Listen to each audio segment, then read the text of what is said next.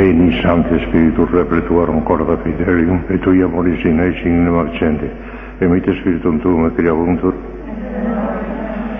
Oremus Deus que corda fidelium, Santo Spiritus, se lo está haciendo de Curisti, da nobis in Spiritus recta sapere, de sempre consolazione dovere, per Christum Dominum nostro. Ave Maria, gratia plena, Dominus tecum, benedicta tui mulieribus, et benedictus fructus ventris tui, Iesus.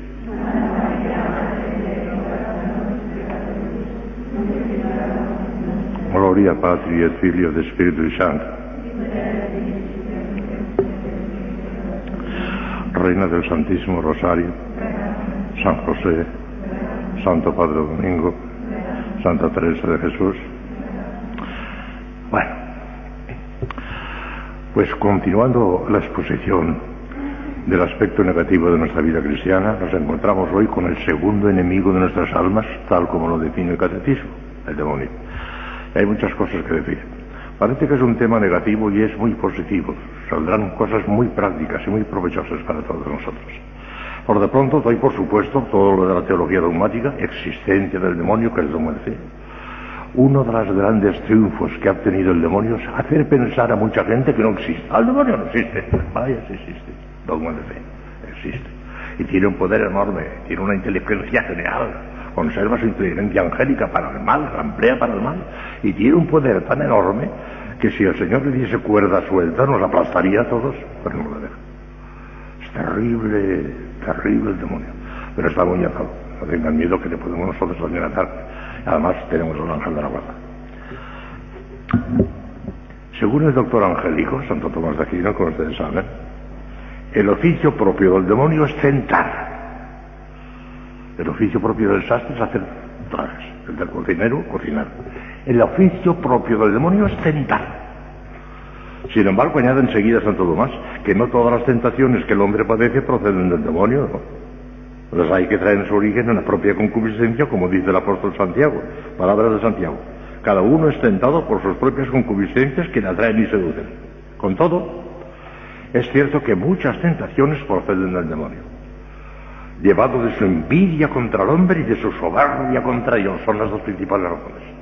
Envidia contra el hombre que va a heredar el trono que él perdió allá arriba en el cielo y un odio terrible contra Dios que era convertido de, ángel que era demonio para toda la vida. Consta expresamente en la divina revelación, las palabras de San Pablo, pues, revestíos de la armadura de Dios, habla San Pablo, para que podáis resistir a las sencillas del diablo, que no es nuestra lucha contra la carne y la sangre, sino contra los principados, contra las potestades, contra los dominadores de este mundo tenebroso, contra los espíritus malos de los aires.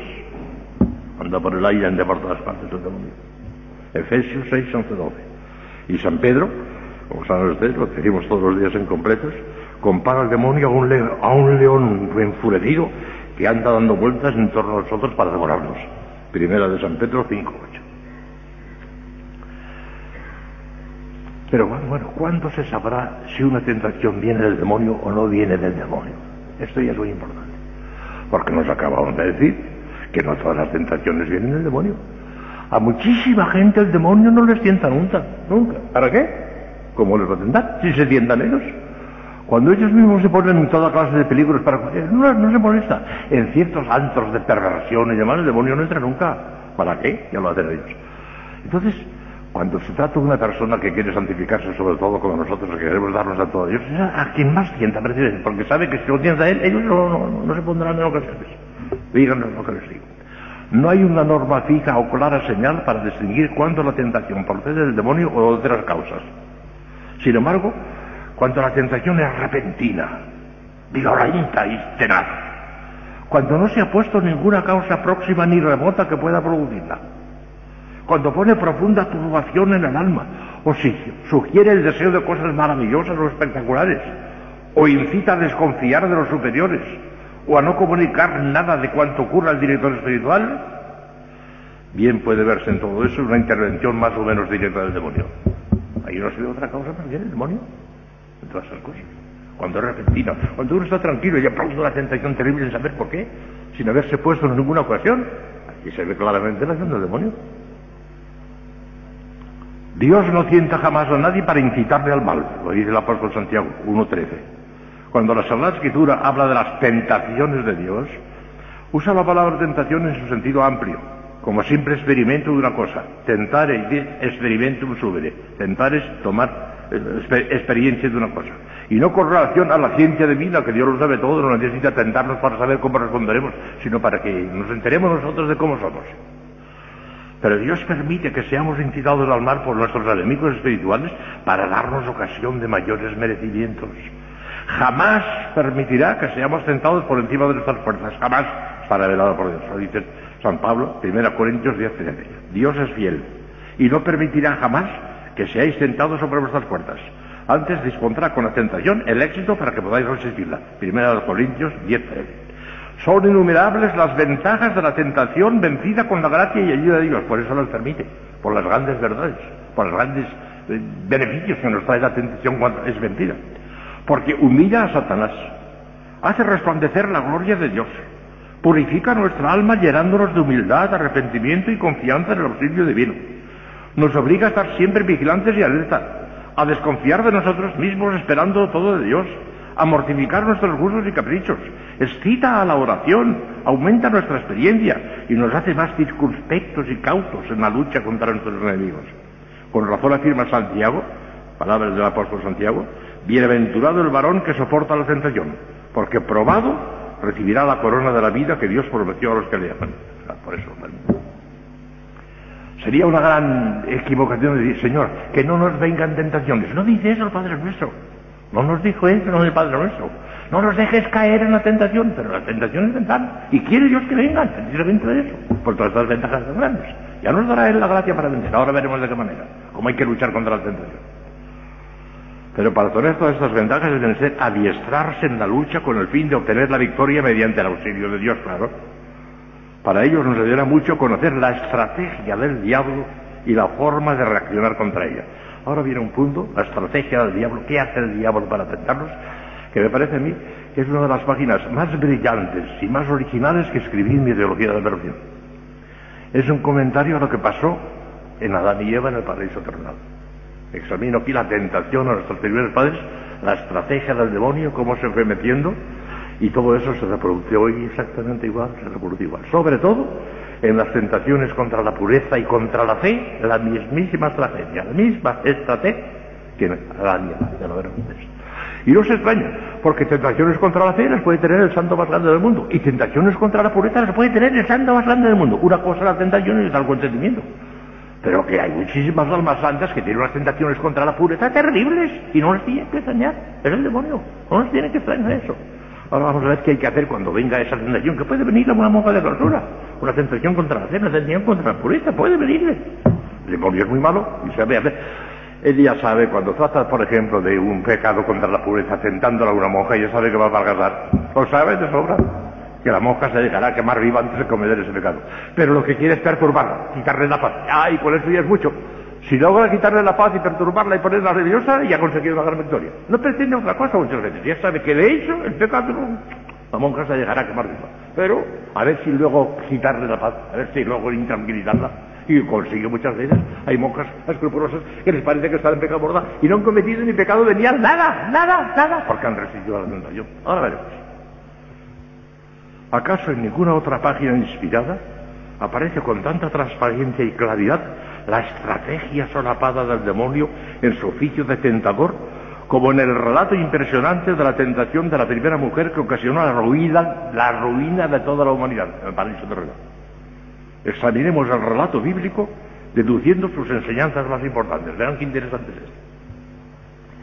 A. A, B, C, D, E, F, G, hasta la G llego, es decir, si lo subdivido. A. Se acerca al tentador. No siempre lo tenemos a nuestro lado, ni hablar. El demonio no siempre está a nuestro lado. Sabemos ciertamente que el ángel de la guarda está a nuestro lado, día y noche, ese sí.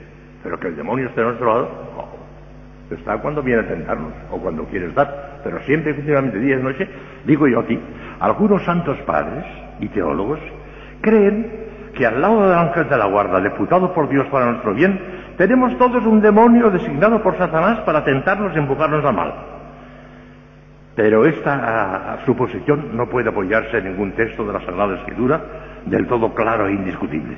parece más probable que la presencia del demonio junto a nosotros no es permanente y continua, sino circunscrita a los momentos de la tentación. Esto parece desprenderse de ciertos relatos bíblicos, sobre todo de las tentaciones del Señor en el desierto, se atrevió a tentar a nuestro Señor el demonio, las tentaciones del Señor en el desierto, terminadas las cuales dice expresamente el Sagrado Texto que el demonio se retiró de él por cierto tiempo. Diabolus recesita pilo tempus. Luego, no está siempre continuamente eso, alguna que cuando viene tentarnos. Pero aunque a veces se aleje de nosotros, lo cierto es que otras muchas veces el demonio nos sienta. Y aunque en ciertas ocasiones se lanza repentinamente al ataque sin previa preparación, con el fin de sorprender al alma, otras muchas, sin embargo, se insinúa cautelosamente, no proponiendo enseguida el objeto de la tentación, sino entablando diálogo con el alma. Van ustedes a ver ahora. B. Primera insinuación. Con que os ha mandado Dios que no comáis del árbol todos del paraíso. Lo primero que le pregunto a Eva. El demonio todavía no tienta, pero ya lleva la conversación al terreno que le conviene. Su táctica continúa siendo la misma hoy como siempre. A personas particularmente inclinadas a la sensualidad o a las dudas contra la fe, les planteará en términos generales y sin, incitarles todavía al mal el problema de la religión o de la pureza. ¿De verdad que Dios exige el sometimiento ciego de nuestra inteligencia a las verdades de la fe? ¿O la unímoda inmolación nuestros instintos más naturales? ¿Será verdad eso o será un poco de exageración? Se insinúa. La respuesta del alma. Si el alma, al advertir que el simple planteamiento del problema representa para ella un peligro, se niega a dialogar con el atentador, derivando, por ejemplo, el pensamiento e imaginación a otros asuntos completamente distintos, la tentación queda estrangulada en su misma preparación y la victoria obtenida es tan fácil como rotunda. El tentador se retira avergonzado ante el olímpico desprecio. Pero si el alma imprudentemente acepta el diálogo con el tentador, se expone a grandísimo peligro de sucumbir. Hay que resistir el acto, sin esperar un instante. Es, ustedes cuando vamos a clavar un clavo en la pared. No, aquí no, hay piedra. Tampoco, aquí hay piedra. No, hay piedra. Por fin, aquí entra poquito. Hasta adentro. Si le damos un poquitín de paso, hasta adentro. Hay que poner piedra enseguida. En el acto, piedra. El acto. ¿Cómo? Ahora les diré algunas, estrategias para poner esa piedra en el acto. Tratar, tratar inmediatamente de poner a la imaginación en contacto con otra cosa completamente distinta. Porque cerrando los ojos, apretándose, por siendo nervioso no se consigue nada. Si con eso no se consigue nada, no hay que ponerse nervioso. Pero hay que darle pábulo a la imaginación de tal manera que se, que se desvíe en absoluto de la tentación. Por ejemplo, ahora a repasar el mapa de España. Galicia 4, Coruña, Lugo, Orense y Pontevedra, Asturias 1, Oviedo, Galicia, y van y cuando lleguen a Málaga, la tentación está en las Islas Canarias. No sé si, claro. O las de Corea o las de China, pues no sé. ¿En cuántos pueblos de España he estado yo visitando? Pues me acuerdo que estuve en tal pueblo, en tal pueblo, en tal pueblo, en tal pueblo, en tal pueblo. Cuando lleguen al 10 o al 11, la tentación ya lo la tabla de multiplicar, 2 por 2, 4, 2 por 3, 6, 2 por 4, 8. Y cuando llega al 16, la tentación no existe. Ven ustedes, hay que darle pábulo inmediatamente a la imaginación para que se amalca. Porque poniéndose nerviosa y cerrando los ojos y diciendo, no, no, no, no quiero, no quiero, no quiero, no, no hacer nada con eso. Porque ponerte nerviosa. Hay que darle pábulo a la imaginación para que desaparezca la tentación. Eso es importantísimo. Pero en el acto, ¿eh? Piedra en el acto. O cualquiera de estos procedimientos en el acto sin dialogar ni un instante, porque si dialogan, vean lo que pasó. Y respondió la mujer a la serpiente, del fruto de los árboles del paraíso comemos, pero del fruto del que está en medio del paraíso nos ha dicho Dios, no comáis de él, ni lo toquéis siquiera, no vayáis a morir. El alma se da cuenta de que Dios le prohíbe terminantemente realizar aquella acción. Entretenerse en aquella duda, fomentar aquel pensamiento, o alimentar aquel deseo. No quiere desobedecer a Dios, pero está perdiendo el tiempo recordando que no debe hacer eso. No pierda el tiempo ni para recordar que no debe hacer. ¿Cuánto más sencillo sería no llegar siquiera a tener que recordar esos deberes morales, estrangulando la tentación en sus comienzos y no molestándose siquiera en ponderar las razones por las que debe hacerlo así? Ni siquiera ponderar las razones, pues en el acto piedra. o en el acto cualquiera de esas cosas que dice. Está en el acto, sin dialogar. Sigue, proposición directa del pecado. El alma ha cedido terreno al enemigo y éste cobra fuerzas y audacia para intentar directamente el asalto. Y dijo la serpiente a la mujer, de ninguna manera moriréis.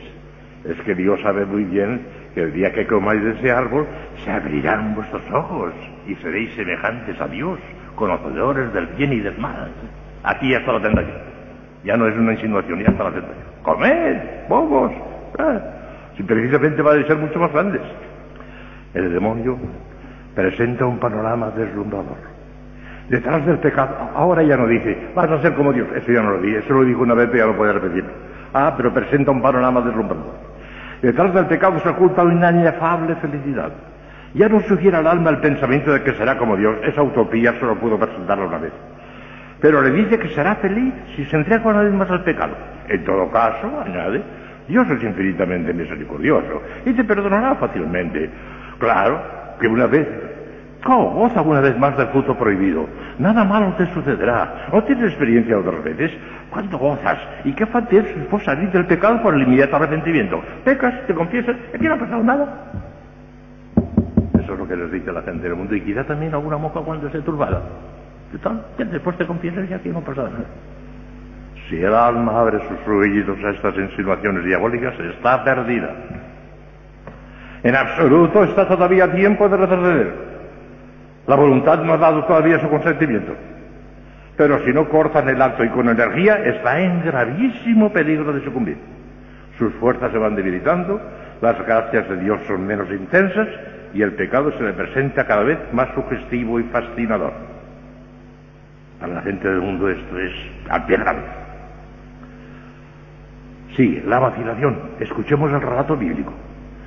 Vio pues la mujer que el árbol era bueno para comerse hermosa a la vista y deseable para alcanzar la sabiduría. Ya sucumbido. El alma empieza a vacilar y a turbarse profundamente. El corazón late con violencia dentro del pecho. Un extraño nerviosismo se apodera de todo su ser. No quisiera ofender a Dios, pero por otra parte es tan, tan seductor el panorama que se le pone delante. Se entabla una lucha demasiado violenta para que pueda prolongarse mucho tiempo. Si el alma en un supremo esfuerzo y bajo la influencia de una gracia eficaz de la que se ha hecho indigna por su imprudencia, se decide permanecer fiel a su deber, quedará fundamentalmente vencedora todavía, porque todavía no ha dado su consentimiento, pero con sus fuerzas maltrechas y con un pecado venial por lo menos en su conciencia por la negligencia, por el semiconsentimiento, por la vacilación ante el mal, por lo menos, por lo menos pecado venial pero las demás de las veces dará el paso hacia el abismo de delirio. Sigamos. Y cogió de su fruto y comió. Y yo también de él a su marido, que también comió. El alma ha sucumbido plenamente. Ha cometido el pecado. Y muchas veces por el escándalo y la complicidad lo hace también cometer a otros. Una catástrofe. Porque fue cediendo terreno poquito a poquito. la desilusión. Cuán distinto encuentra la pobre alma el pecado de cómo se lo había pintado la sugestión diabólica. Inmediatamente de haberlo consumado experimenta una gran decepción que la sumerge en la mayor desventura y en el más negro vacío. Abrieron los ojos, dice la Sagrada Escritura, ambos, y viendo que estaban desnudos, cosieron unas hojas de higuera y se hicieron unos cinturones de desnudos, que lo habían perdido todo. Tremenda. Es el misterio de los misterios, como Dios permitió eso. Lo permitió. Claro que Cristo lo reparó, corregido y aumentado, pero los millones de catástrofes que ha traído aquel pecado original. Toda la La pobre alma se da cuenta de que lo ha perdido todo. Se ha quedado completamente desnuda delante de Dios sin la gracia santificante, sin las virtudes infusas, sin los dones del Espíritu Santo, sin la amorosa inhabitación de la Santísima Trinidad, con pérdida absoluta de todos los méritos contraídos a costa de grandísimos esfuerzos durante toda su vida, sin nada, se queda a cero. se ha producido un derrumbamiento instantáneo de toda su vida sobrenatural. Y solo queda en medio de aquel montón de ruinas su amarga decepción y la carcajada sarcástica del vencedor, de Satanás. Catástrofe de arriba. La catástrofe de las Un terremoto de lo cual mueren 50.000 personas, qué importancia, cosa de niños. Eso es una cosa temporal, pasa y se acabó. Qué importancia, pecado mortal. Eso es terrible desgracia. A terrible desgracia de los daños. Que venga la muerte, que nos caiga ahora un rayo y nos mate a todos antes un pecado mortal. Gran desgracia al pecado mortal. Hermano, importancia de la Britanía. Luego la vergüenza y el remordimiento. Inmediatamente se deja oír inflexible y terrible esa página de, la Sagrada Escritura. La voz de la conciencia que reprocha al crimen cometido. Oyeron a Yahvé de Dios que se paseaba por el jardín al fresco de la tarde. Y se escondieron de Yahvé Dios, Adán y su mujer, en medio de la arboleda del jardín. Pero llamó Yahvé Dios a Adán diciendo, Adán, ¿dónde estás? Esta misma pregunta que formula al pecador su propia conciencia, ¿qué has hecho? No tiene contestación posible. Solo cabe ante ella caer de rodillas y pedir perdón a Dios por la infidelidad cometida y aprender de la dolorosa experiencia a resistir en adelante al tentador desde el primer momento, o sea, desde el simple planteo de la cuestión, cuando la victoria era fácil y el triunfo seguro bajo la mirada amorosa de Dios. Esto es de una palpitante todavía cuando lo predico a la gente que van estremecidos porque se ven retardados. Aquí las monjas no se habrán visto retardadas porque no, no Pero contra la fe o con la pureza puede y cabe que una monja sea terriblemente tentada. Porque la tentación no es pecado, la tentación es una maldad del demonio, pero no es una maldad de la pobre monja que sufre aquello. Santa Caterina decía tú tentaciones terribilísimas cuando le dijo ¿qué, hacía el Señor cuando tenía? Estaba dentro de tu corazón, ayudándote a, a. Pero y ha habido santos que tenían tentaciones tremendas. San Alfonso María de Ligorio, a los ochenta y tantos años, viejito que no se tenía en pie, unas tentaciones contra la pobreza de miedo. Sudaba, sudaba, sudaba terriblemente. A los ochenta y tantos años, el demonio.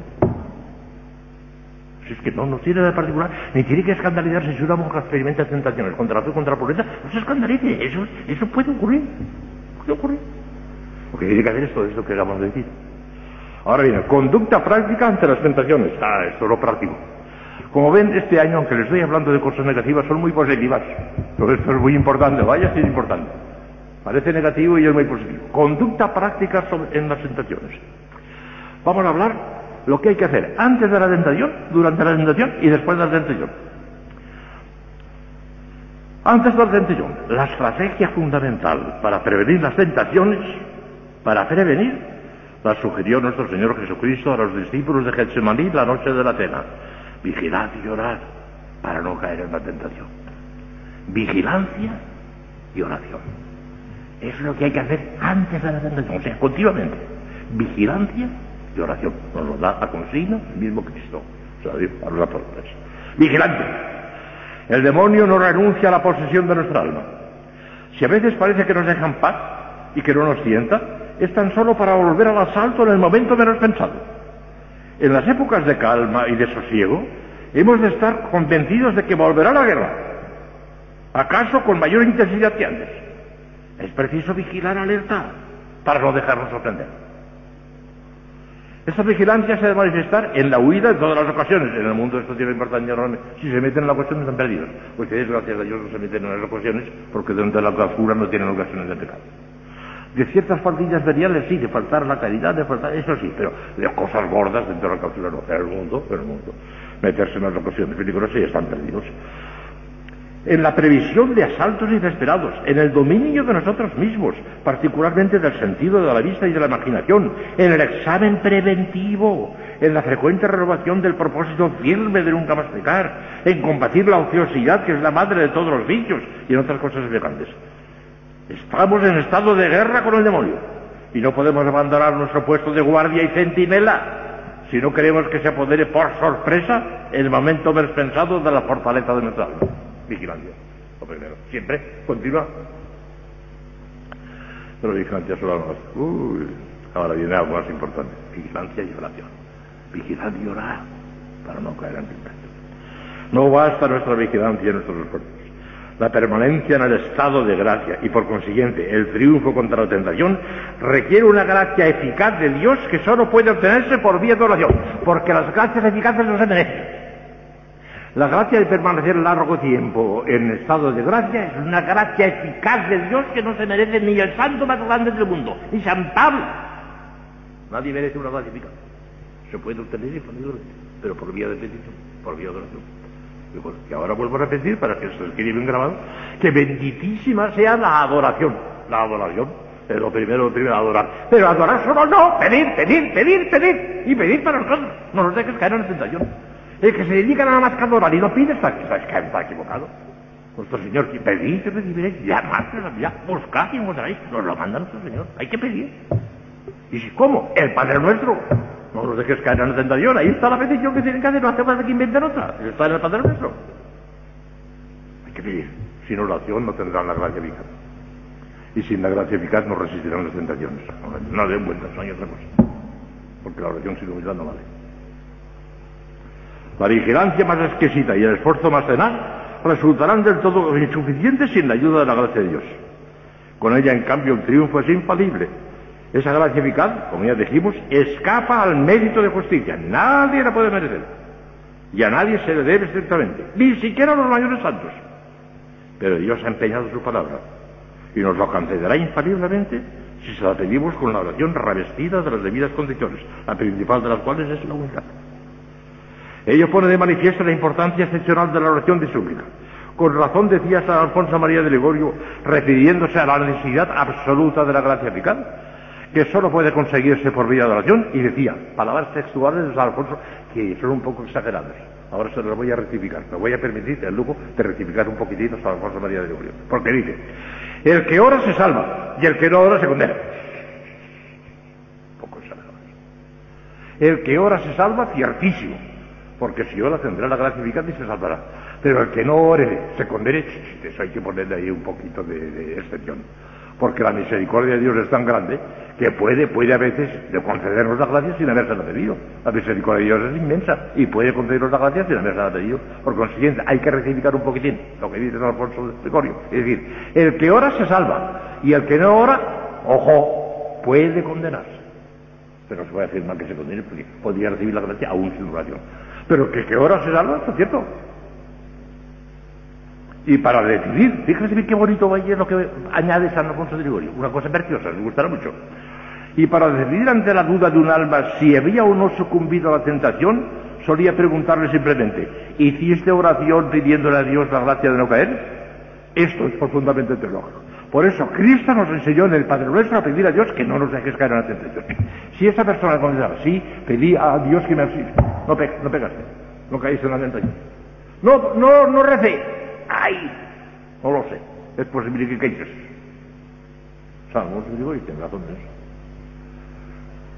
Y es muy bueno y razonable que en esa oración preventiva invoquemos también a María, nuestra buena madre, que aplastó con sus plantas vecinales la cabeza de la serpiente infernal, y a nuestro ángel de la guarda, uno de cuyos oficios principales es precisamente de defendernos contra las tentaciones del demonio, que el ángel de la guarda puede muchísimo más que el demonio, puede dar patada y alejarle.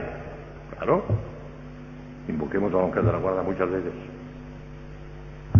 Bueno, que antes de la tentación, vigilancia y oración, bien claro, nos lo dice Cristo. Y durante la tentación, ¿qué hay que hacer durante la tentación? Eso es sencillísimo. Resistir. Resistir, rechazarla. Eso es lo que hay que hacer. Pero, vamos a ver de qué manera. Resistencia. Unas veces conviene la resistencia directa. Y otras veces conviene la resistencia indirecta. Sería imprudentísima alguna vez la resistencia directa. Hace falta la indirecta. Ahora os voy a explicar. La conducta práctica durante la tentación puede resumirse en una sola palabra. Resistir, rechazar. No basta mantener una actitud meramente pasiva. Ah, no. Está uno tentado y bueno, encojo de hombros. No, no, no, no. Hay que resistir. El encogerse de hombros ya es media, medio consentimiento. No se puede uno encoger. No puede estar uno pasivo. Tiene la tentación, tienes que rechazarla. No puedes decir, bueno, pues no, no, no, no, así, bueno, tienes que rechazar. sino que es menester una resistencia positiva. Pero esta resistencia positiva puede ser directa o indirecta. Y a veces conviene la directa y a veces la indirecta. ¿Van ustedes a ver ahora? Resistencia directa es la que se enfrenta con la tentación misma y la supera haciendo precisamente lo contrario de lo que nos sugiere. Por ejemplo, empezar a hablar bien de una persona cuando nos sentíamos tentados a criticarla. Dar una limosna espléndida cuando la tacañería trataba de cerrarnos la mano para dar una limosna pequeña. Prolongar la oración cuando el enemigo nos sugiere acortarla o suprimirla. Hacer un acto de pública manifestación de fe cuando el respeto humano trataba de atemorizarnos. Esta resistencia directa conviene emplearla en toda clase de tentaciones, a excepción de las que se refieren a la fe y a la pureza. A la fe y a la pureza la directa no conviene, no conviene sería aumentarla todavía más la tentación. No, no, no, no. La resistencia indirecta es la que no se enfrenta con la tentación, sino que se aparta de ella, distrayendo la mente a otro objeto completamente distinto, lo que les he dicho antes. Aquellos ejercicios para distraer la mente, para distraer la mente. Está particularmente indicada en las tentaciones contra la fe y la, y la pureza, en las que no conviene la lucha directa, que quizá aumentaría la tentación por lo peligroso y resbaladizo de la materia. Lo mejor es, en estos casos, practicar rápida y enérgicamente, pero también con gran serenidad y calma. Serenidad y calma, no ponerse nervioso nunca. Serenidad y calma, un ejercicio mental que absorba nuestras facultades internas, sobre todo la memoria y la imaginación, y la parte indirectamente, con suavidad y sin esfuerzo, del objeto de la tentación. Por ejemplo, recorrer mentalmente la lista de nuestras amistades en tal pueblo, los nombres de las provincias de España, el título de los libros que hemos leído sobre tal o cual asunto, los 15 mejores monumentos que recordemos, y hay una infinidad de medios para distraer la imaginación, absorberla de tal manera que se quite la tentación. Son variadísimos los procedimientos que podemos emplear para esta clase de resistencia indirecta, que dan la práctica positivos y excelentes resultados, sobre todo si se la practica en el momento mismo de comenzar la tentación y antes de permitir que eche raíces en el alma. A veces la tentación no desaparece enseguida. El demonio vuelve a la carga una y otra vez con incansable tenacidad y pertinacia. No hay que desanimarse por ello jamás. Esa existencia diabólica es la mejor prueba de que el alma no ha sucumbido a la tentación. Repita su repulsa una y mil veces, si es preciso, con gran serenidad, con calma, con paz, evitando cuidadosamente el nerviosismo y la turbación, que acaso sea lo único que intenta el demonio, el nerviosismo y la turbación. Cada nuevo asalto rechazado es un nuevo mérito contraído ante Dios y un nuevo fortalecimiento del alma. Lejos de enflaquecerse el alma con esos asaltos continuos rechazados, adquiere nuevas fuerzas y energía. El demonio, viendo su pérdida, acabará por dejarnos en paz. Sobre todo si advierte que ni siquiera logra turbar la paz de nuestro espíritu, que acaso era la única finalidad intentada en él por esos reiterados asaltos. Conviene siempre, sobre todo si se trata de tentaciones muy tenaces y repetidas, manifestar lo que nos pasa al director espiritual, el Señor o el confesor. El Señor suele recompensar con nuevos y poderosos auxilios ese acto de humildad y sencillez del que trata de apartarnos del demonio. Por eso hemos de tener la valentía y el coraje de manifestarle sin rodeos, sobre todo cuando nos sintamos fuertemente inclinados a callarlo. Mala cosa. No olvidemos que, como enseñan los maestros de la vida espiritual, tentación declarada es ya tentación medio vencida. No es necesario, porque como la tentación no es pecado, no es necesario decírselo al confesor. Pero es un auxilio que les puede venir también de parte del confesor para tranquilizarlas, para sosegarlas. Está bien, pero necesario no, porque la tentación no es pecado, no es obligación de confesarlo. Por terrible que haya sido la tentación, si no han sucumbido, no tienen obligación de confesar, porque no ha sido pecado. Y después de la tentación, viene lo último ya, después de la tentación. No pueden haber ocurrido más que tres cosas, y nada más que tres. Que hemos caído, que no hemos caído, o que la cosa esté dudosa. A ver qué se hace en cada caso. Si hemos, vencido, hemos vencido por la gracia eficaz de Dios. Gracias, Señor. Sígueme ayudando. Una oración de acción de gracias porque nos ha ayudado el Señor. Si no hubiéramos perdido, así lo era.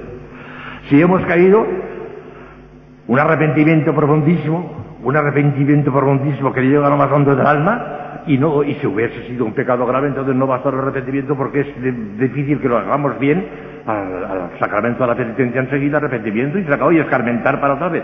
De manera que si no hemos caído, gracias Señor por tu auxilio. Si hemos caído, perdón Señor que soy miserable. Y no me tiene que extrañar que el miserable sea miserable, que el pecador sea pecado y que eso no tiene que extrañar.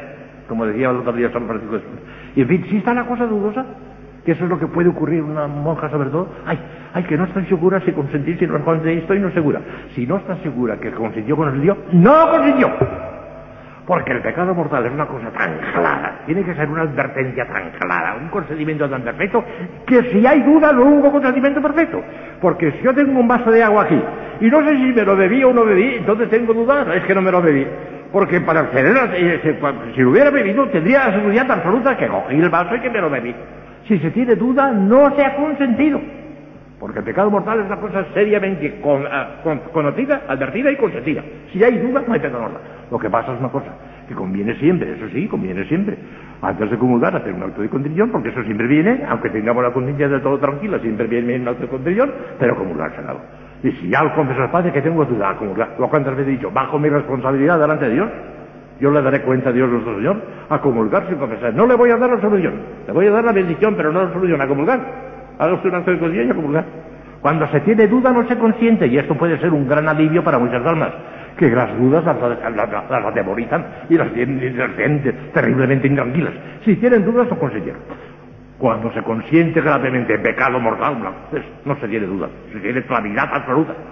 Puede haber duda en el pecado venial, pero eso no tiene por qué tampoco intranquilizarlas tanto. En el pecado venial se puede haber un poco de duda, sí, porque... Pero en el mortal, como se, como se tenga duda, no ha habido pecado mortal sobre todo personas ustedes, porque hay que ver en cuenta. ¿Qué hay que hacer en caso de, duda? Primero, voy a leer lo que pongo. Si quedamos con dudas sobre si hemos o no consentido, no nos examinemos minuciosamente y con angustia, porque tamaña imprudencia provocaría otra vez la tentación y aumentaría el peligro. Dejemos pasar un cierto tiempo, y cuando estemos de todo tranquilos, el testimonio de la propia conciencia nos dirá con suficiente claridad si hemos caído o no. En todo caso, conviene hacer un acto de perfecta contrición y manifestar al confesor, llegada la hora, llegada la hora, sin necesidad de, adelantar la confesión, llegada la hora, lo ocurrido en la forma que esté en nuestra conciencia o mejor en la presencia de Dios. Y se acabó y tranquilos.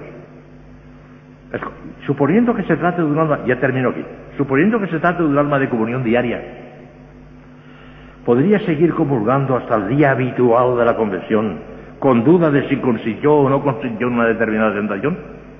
Escuchen que esto es muy interesante para ustedes, esto sí que es práctico para ustedes. No se puede dar una contestación categórica y universal aplicable a todas las almas y a todos los casos posibles. El confesor juzgará teniendo en cuenta el temperamento y las disposiciones habituales del penitente y aplicando el principio moral de la presunción. Si es alma habitualmente decidida a morir antes que pecar, y por otra parte es propensa a escrúpulos, deberá mandarle comulgar despreciando esas dudas y evitándose hacer un previo acto de concepción por lo que pudiera ser a comulgar. Si se trata en cambio de un alma que suele pecar fácilmente en pecado mortal, que le importa muy poco cometer un pecado mortal, que tiene una conciencia ancha, manga ancha y sin escrúpulos, la presunción está en contra de ellas. En caso de duda, casi seguro que ha caído, porque es lo que suele hacer ordinariamente. En cambio, en la religiosa, en la persona que trata de santificarse, como lo que suele hacer ordinariamente y no conseguir, es que no conseguir. Según de quién se trate, el confesor tiene que tener prudencia y decir que sí o decir que no.